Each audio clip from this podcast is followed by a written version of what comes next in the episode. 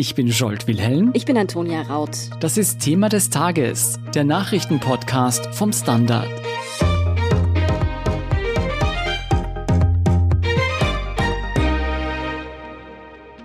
Der Fall hat das Zeug zum Krimi. Ein flüchtiger Finanzbetrüger, eine ehemalige Stasi-Agentin Wirtschaftsspionage und mittendrin Mitarbeiter des österreichischen Verfassungsschutzes. Sie sollen dubiosen Nebenjobs nachgegangen sein. Der Vorwurf lautet Amtsmissbrauch. Wie all das zusammenhängt, wie die heimische Politik in die Fälle verstrickt ist und ob unser Verfassungsschutz tatsächlich käuflich ist, erklärt Fabian Schmidt vom Standard. Fabian, die letzten Tage haben ein sehr schiefes Licht auf den österreichischen Verfassungsschutz geworfen. Angeblich kriminelle Nebenjobs von Beamten wurden aufgedeckt, sowie Verstrickungen in aktuell schlagende Skandale wie Ibiza und Wirecard. Ist unser Verfassungsschutz korrupt? Also er hat sicher sehr große Probleme mit Korruption. Ich glaube, er ist in seiner gesamten Struktur kaputt. Es gibt sehr viele Verfassungsschützer, und Verfassungsschützerinnen, die kompetent sind, integer und sehr engagiert, aber die werden einfach zermürbt, glaube ich, von den Intrigen, von den Ränkespielen und eben von der Korruption einiger ihrer Kollegen und Kolleginnen. Also im Grunde ist es wirklich ein verheerendes Bild, das der Verfassungsschutz in den letzten Jahren zeigt. Dann lasst uns einmal beim Wirecard-Skandal anfangen. Der Österreicher Jan Masalek soll im Bilanzskandal um den bayerischen Zahlungsdienstleister Wirecard einen Schaden von 1,9 Milliarden Euro verursacht haben. Er befindet sich ja derzeit auf der Flucht. Es wird international nach ihm gefahndet. Fabian, ein ehemaliger Abteilungsleiter des österreichischen Verfassungsschutzes und ein ehemaliger FPÖ-Abgeordneter sollen Masalek bei dieser Flucht nach Weißrussland geholfen haben klingt irgendwie ziemlich skurril. Jetzt sind die beiden tatsächlich verhaftet worden. Ich muss sagen, mir kommt das vor wie aus einem Krimi. Kannst du für uns noch einmal die Chronologie dieser Ereignisse zusammenfassen? Wie ist das dazu gekommen? Ja, also das ist tatsächlich eine bizarre Geschichte und wir haben eigentlich geglaubt, wir haben schon fast alles erlebt, was man mit einem Verfassungsschutz erleben kann. Aber es geht immer noch mehr. naja, es gab sehr lange Vermutungen, dass bei Wirecard nicht alles in Ordnung ist. Das waren vor allem Recherchen der Financial Times. Und Richtung Sommer 2020 ist es dann immer konkreter geworden und es stand im Raum, dass da Bilanzfälschung betrieben wurde. Mittlerweile weiß man, dass da tatsächlich Milliarden verschwunden oder erfunden wurden. Und rund um diese Vorgänge hat Marsalek dann offenbar entschlossen, sich der Strafverfolgung zu entziehen. Und dafür musste er weg aus der EU. Und da hat er seinen Kontakt beim Verfassungsschutz angerufen, einen garantierten Abteilungsleiter. Der hat sich mit ihm dann in München getroffen am 18. Juni 2020 und dieser Ex-Verfassungsschützer hat dann einen ehemaligen FPÖ-Abgeordneten quasi damit beauftragt, für den Abflug von Marschalek zu sorgen. Der hat dann wieder mit zwei Piloten Kontakt aufgenommen und alles vorbereitet. Und am 19.06.2020 ist Marschalek dann von Bad Vöslau nach Minsk geflogen, also nach Weißrussland. Und ja, also das ist einmal dieser kleine Ausschnitt, diese Tangente aus der Wirecard-Causa, die uns dieser Tage sehr beschäftigt. Dieser karenzierte Mitarbeiter, war der einfach so in Karenz, wie das ganz viele Menschen normal einfach mal sind, oder gab es dafür schon Gründe, warum der quasi vom Dienst befreit war?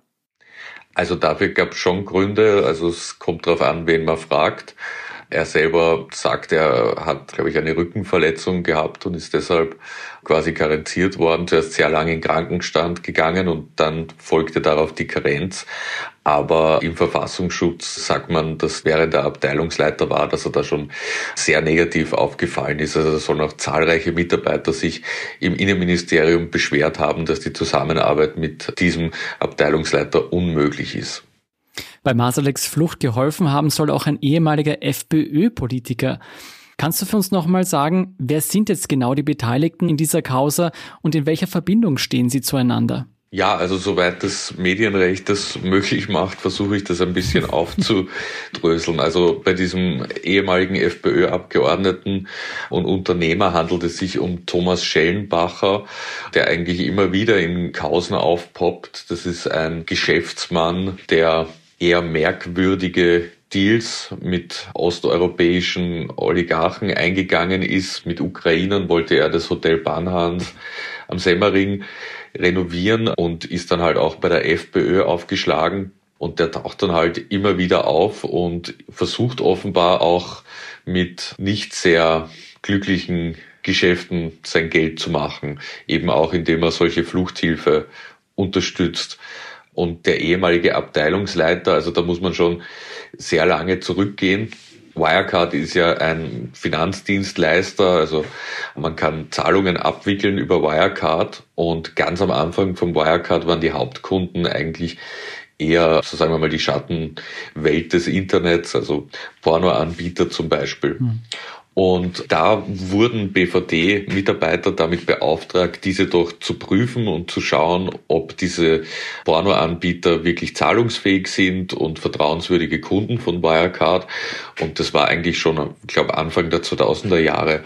Und seitdem hat sich die Beziehung zwischen BVD-Mitarbeitern und Wirecard eben entwickelt und dieser Abteilungsleiter soll auch immer wieder Nebengeschäfte gemacht haben mit Wirecard und so sehr eng an Marschalek herangekommen sein.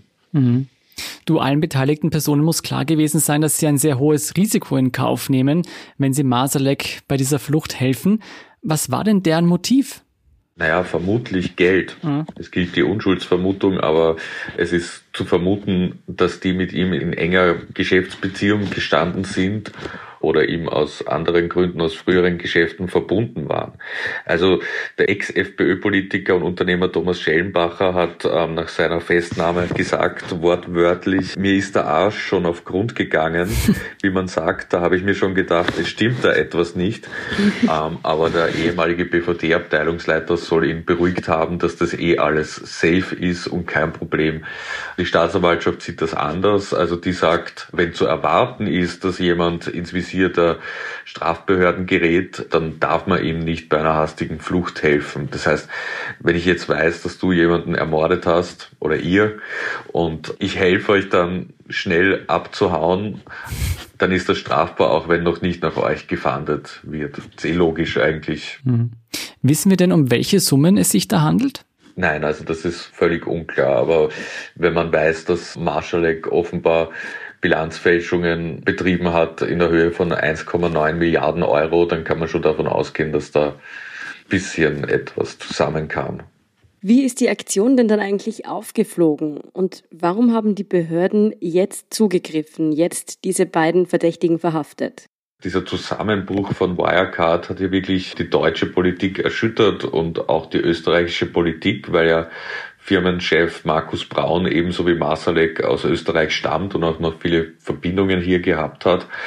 Und man hat dann eigentlich auch, nachdem man draufgekommen ist, Marschalek ist jetzt geflohen, einmal langsam beginnen müssen, diese ganzen Stränge auseinander zu dividieren und im Detail zu ermitteln. Also klar ist, dass es schon seit einiger Zeit intensive Ermittlungsschritte gibt, also Observationen, andere Überwachung etc. Und da ist dann eben zuerst der ehemalige FPÖ-Abgeordnete Schellenbacher verhaftet worden. Der hat dann eigentlich ziemlich den ehemaligen BVD-Abteilungsleiter belastet und deshalb ist es da dann auch wohl zur Festnahme gekommen. Mittlerweile ist er aber schon wieder auf freiem Fuß. Das heißt, es gibt scheinbar nicht genügend belastendes Material, um Untersuchungshaft zu verhängen? Ja, also man geht offenbar nicht davon aus, dass er noch irgendwelche Beweise vernichten kann oder dass er flüchten würde und dann ist eine Urhaft ja nicht nötig. Hm. Ja, nach dem ersten Beben wurde in der Causa gestern Sonntag dann noch ein zweiter Verfassungsschützer festgenommen. Was wissen wir denn darüber? Ja, also das ist auch ein prominenter unter Anführungszeichen im, im BVD, der jetzt auch nicht mehr im BVD gearbeitet hat, aber davor jahrzehntelang. Dieser Mann soll den ehemaligen Abteilungsleiter getroffen haben und soll sich mit ihm auch über die Flucht von Masalek unterhalten haben. Und deshalb gibt es da jetzt auch einen Tatverdacht auf Amtsmissbrauch. Der ist aber ebenfalls heute wieder enthaftet worden. Das heißt, man kann auch sagen, die Verhaftungen sind sicher auch ein Zeichen der Staatsanwaltschaft, auch den Beschuldigten mal klarzumachen, das ist ernst und es wäre klüger, wenn ihr jetzt beginnt zu kooperieren. Sag mal, wissen wir mittlerweile mehr darüber, wo sich Masalek aufhält? Haben die Verhaftungen der beschuldigten Mithelfer zu neuen Erkenntnissen geführt?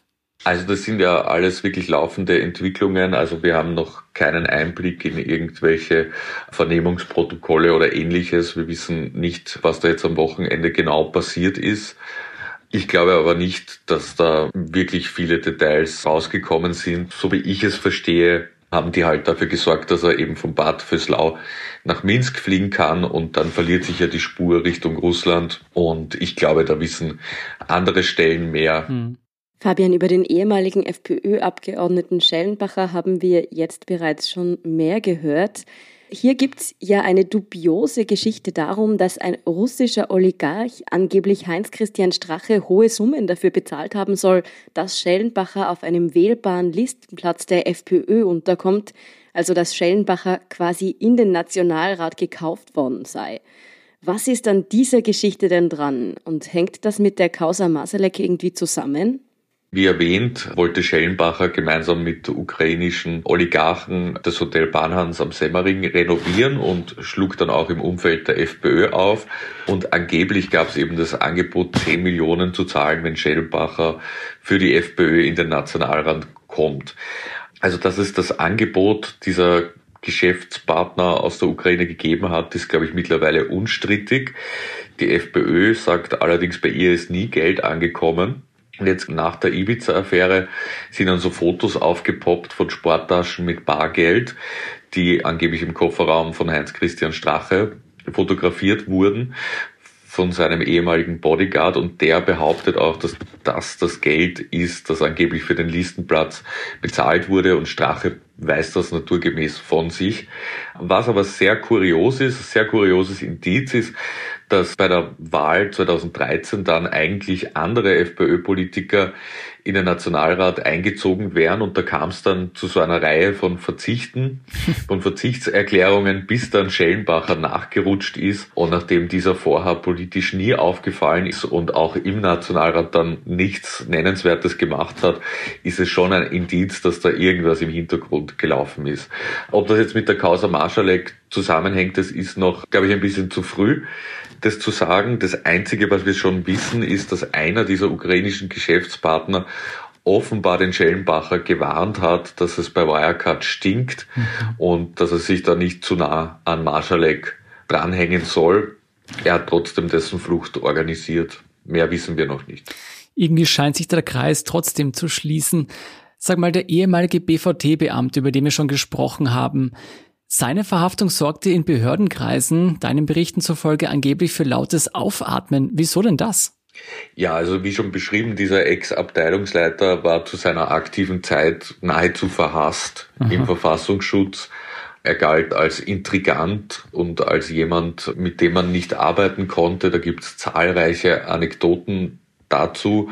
Und es wurde ja auch immer wieder vermutet, dass er dieses Konvolut geschrieben hat, das schlussendlich die ganze BVD-Affäre und die Razzia mit ausgelöst hat. Also wenn wir uns zurückerinnern, das war im Jahr 2017 im Frühjahr ging da so ein Dokument an Medien, an die Staatsanwaltschaft, an Politiker, wo ganz viele sehr arge Vorwürfe gegen Verfassungsschützer und Innenministeriumsbeamte drin standen, von Vergewaltigung über Veruntreuung von Geiselgeldern etc. etc. Und man hat aber gemerkt, dass da wirklich ein Insider das verfasst haben muss, weil einfach so viele Namen drinnen waren und Abteilungen und Vorgänge, die man einfach bislang nicht gewusst hat. Die Vorwürfe haben sie dann aber zu, würde ich sagen, 95 Prozent einfach als falsch entpuppt.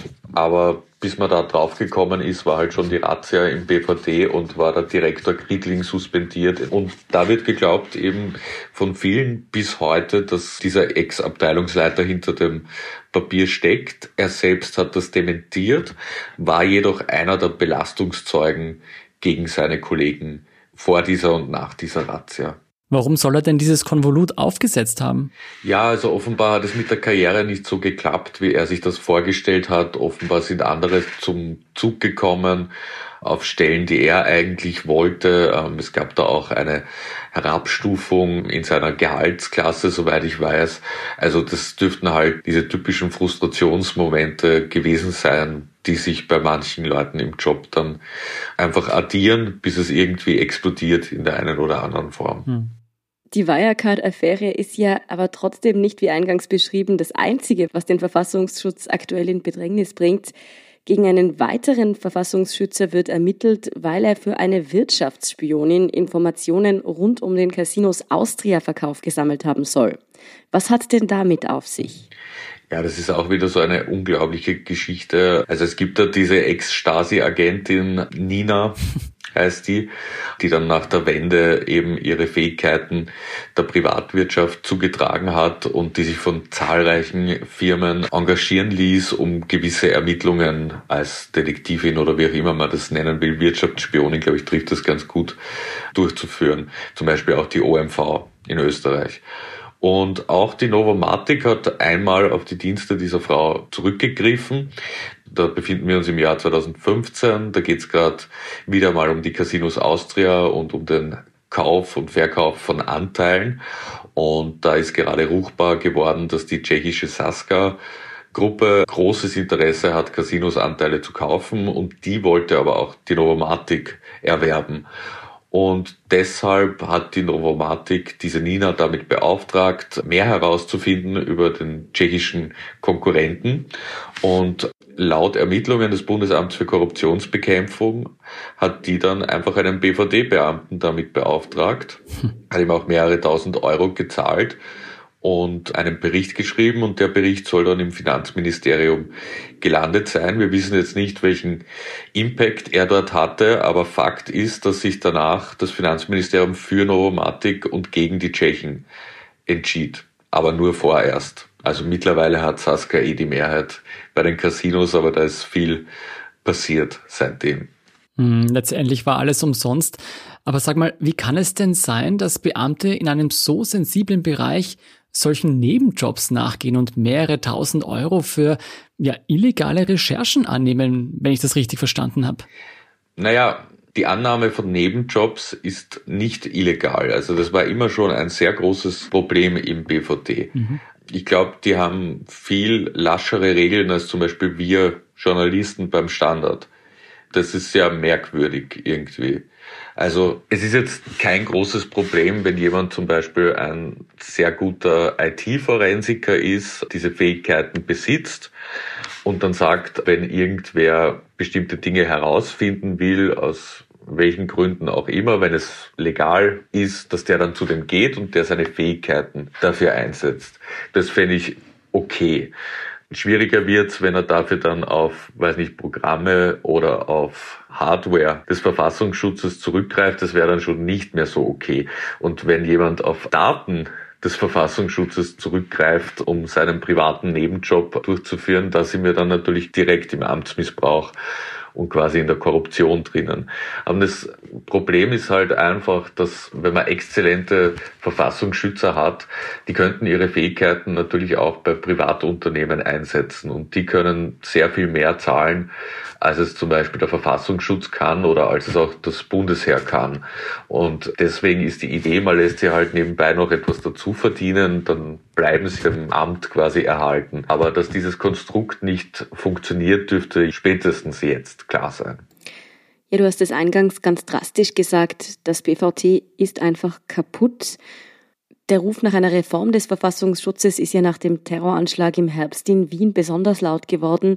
Nach den jüngsten Ereignissen und Korruptionsskandalen, wie siehst du das? Ist die Reform damit nun sozusagen endgültig überfällig? Ja, also nach der BVD-Razzia im Jahr 2018 war ja schon klar, man muss da reformieren. Das heißt, es ist eh schon lange Zeit eine Reform geplant, die ist auch schon ausgereift, da gibt es auch schon konkrete Vorstellungen, dass man wirklich eine neue Organisation plant, neue Strukturen. Der Terroranschlag war da mehr noch so eine Bestätigung, dass man wirklich auf dem richtigen Weg ist, wenn man eine große Reform jetzt durchführt. Aber ich glaube, dass selbst diese Reform vom Nehammer, die schon sehr ambitioniert ist, dass die zu wenig radikal ist. Also ich glaube eigentlich, man muss von Grund auf den Verfassungsschutz neu aufbauen. Man muss 90 Prozent oder 70 Prozent der Mitarbeiter versetzen und wirklich versuchen, da ein ganz frisches Amt zu bauen weil das so viel verkrustet ist und so viele Altlasten einfach noch drinnen sind, dass ich glaube, mit dem Personal und mit der, selbst wenn nur Teile der Struktur erhalten bleiben, ergibt das keinen Sinn mehr. Ja, da steht auf alle Fälle eine riesige Reform an. Du, dass die Causa Wirecard ein schlechtes Licht auf die FPÖ bzw. ehemalige FPÖ-Politiker wirft, liegt auf der Hand. Der ehemalige Wirecard-Chef Braun wiederum war ein Großspender, der die Kurz-ÖVP unterstützte. Die Casinos-Ermittlungen betreffen sowohl die FPÖ als auch die ÖVP.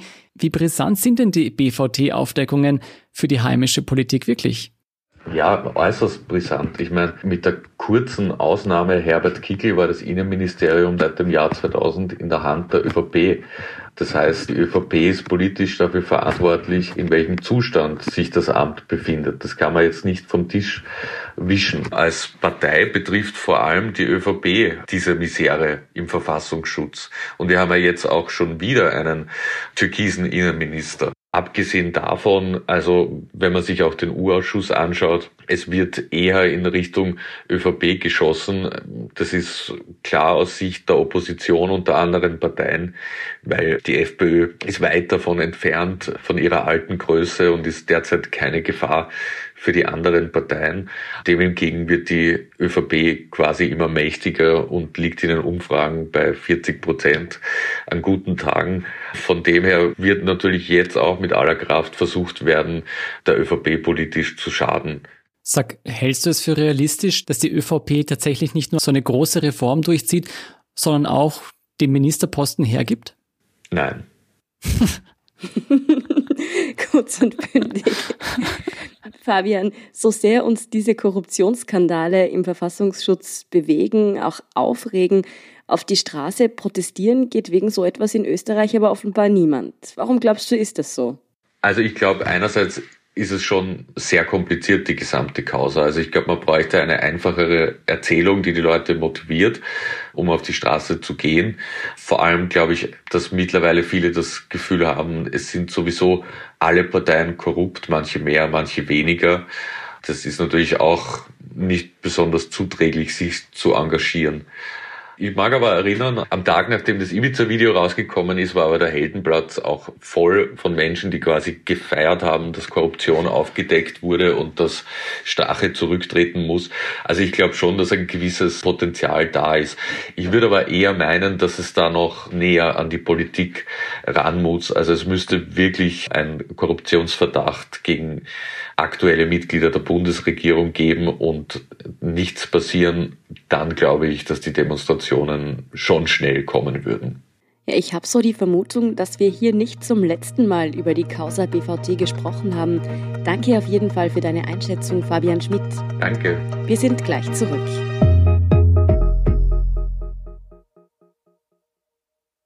Guten Tag, mein Name ist Oskar Bonner. Wenn man in stürmischen Zeiten ein wenig ins Wanken gerät, den eigenen Weg aus den Augen und die Orientierung verliert, dann ist es sehr hilfreich, wenn man etwas hat, woran man sich anhalten kann. Der Standard, der Haltung gewidmet. Jetzt gratis testen auf Abo der Standard AT. Und hier ist, was Sie heute sonst noch wissen müssen. Erstens, in Tirol im Bezirk Schwarz laufen seit gestern Sonntag Corona-Massentests, nachdem mittlerweile sieben Fälle der südafrikanischen Corona-Mutation in Tirol bestätigt wurden. In 21 weiteren Fällen gibt es einen Verdacht und auch ein Altersheim könnte betroffen sein. Wie die Variante nach Tirol eingeschleppt wurde, ist nicht klar. Die Behörden versuchen fieberhaft den Ursprung herauszufinden. Die ersten Fälle sind in einem Cluster im Skigebiet Hochfügen im Zillertal nachgewiesen worden. Dort waren wohl trotz Lockdowns auch zahlreiche ausländische Skifahrer unterwegs. Rätselraten herrscht unterdessen um einen Privatflug aus Südafrika, der in Innsbruck gelandet sein soll. Er könnte durch einen Zwischenstopp in Paris das Landeverbot umgangen haben. Näheres hierzu ist derzeit noch nicht bekannt. Zweitens. Seit heute Montag gilt in Österreich die neue FFP2-Maskenpflicht. Und zwar in Geschäften und öffentlichen Verkehrsmitteln, auch auf Märkten, bei Dienstleistern wie Kfz-Werkstätten sowie in Ordinationen und Verwaltungsgebäuden müssen nun Masken der Schutzklasse 2 getragen werden. Außerdem ist mit heute der vorgeschriebene Sicherheitsabstand doppelt so groß. Wo vorher ein Meter Abstand zu haushaltsfremden Personen genug war, etwa an Supermarktkassen, sind es jetzt zwei Meter. Infektiologen befürworten die Verschärfung der Corona-Regeln. Drittens, die Zulassung des Corona-Impfstoffs von AstraZeneca wird für den 30. Jänner erwartet. Die erste Lieferung soll am 7. Februar erfolgen.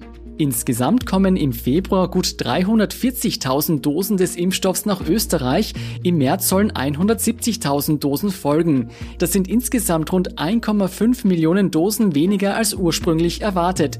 Wie berichtet hat AstraZeneca mit Lieferschwierigkeiten zu kämpfen. Und viertens, Bildungsminister Heinz Wassmann von der ÖVP hat ein Förderpaket für Schulen angekündigt. Mit 200 Millionen Euro will man zusätzliche Förderstunden, Lernbetreuung in den Semester- und Osterferien und die Sommerschule ermöglichen. Auch kostenlose Nachhilfe soll damit finanziert werden. Mehr dazu und die aktuellsten Informationen zum weiteren Weltgeschehen finden Sie wie immer auf der Standard.at.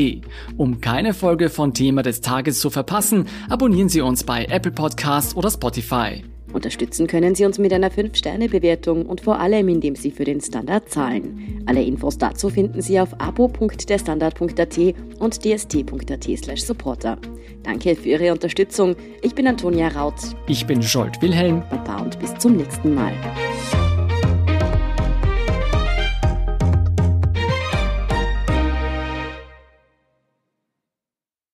Guten Tag, mein Name ist Oskar Bonner.